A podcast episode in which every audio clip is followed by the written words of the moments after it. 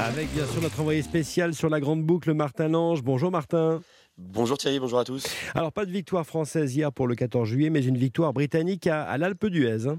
Oui, comme la dernière fois, hein, il y a 4 ans, il s'appelait Geraint Thomas, et bien cette fois, il s'appelle Tom Pitcock. Ils sont d'ailleurs dans la même équipe, Ineos. À 22 ans, hein, Pitcock devient le plus jeune coureur à dompter l'Alpe. Le Britannique, qui n'est pas un inconnu pour les suiveurs du peloton, c'est même un jeune prodige. Il est déjà champion olympique de VTT, c'était l'an dernier à Tokyo.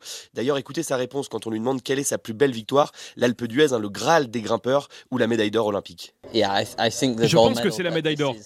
Mais gagner ici, c'est sûr, c'est une de mes plus belles victoires. C'est mythique, iconique.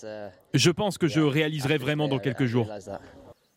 Pitcock qui profite de son raid solitaire pour faire un bond au classement général. Il est maintenant huitième. Alors justement, le classement général, Martin, pas de grand bouleversement. Hein. non, mais il y en a un qui a essayé de faire bouger les choses, c'est Tadej Pogacar. Il avait perdu du temps et son maillot jaune la veille dans le col du Granon. Et eh bien hier, ça allait beaucoup mieux pour le double tenant du titre. Il a attaqué Vingegaard à plusieurs reprises sans parvenir à décrocher le maillot jaune. Mais promis, il retentera sa chance. Aujourd'hui, c'était une bonne journée pour moi. Ça me donne un surplus de motivation après la journée difficile d'hier. Et le tour est loin d'être fini. Vous allez essayer de nouveau? Oui, bien sûr. J'essaierai jusqu'à Paris. Et je donnerai tout ce que je peux. Voilà, les attaques de, de Pogacar qui ont euh, quand même fait euh, mal à nos Français, Martin. Hein. oui, notamment Romain Bardet, épatant au Granon. Il était deuxième du général hier. Eh bien, il se retrouve quatrième ce matin. La faute à un coup de chaud dans les lacets de l'Alpe d'Huez. Je commençais à des frissons. J'ai dû prendre mon rythme parce que sinon c'était un coup explosé complètement. C'est pas ce que je voulais. Et voilà, il y avait.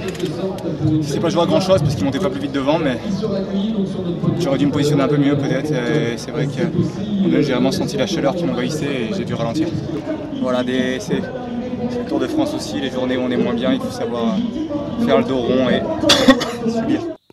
Oui, parce que le Français a quand même bien limité la casse. Il termine seulement à 19 secondes des meilleurs et reste donc placé au général, tout comme David Godu. Le Breton a lâché aussi avant Bardet, mais il a lissé son effort et termine à moins d'une minute du duo Vingegaard-Pogacar. Alors aujourd'hui, Martin, une étape qu'on appelle de transition entre Bourdoisan et Saint-Étienne.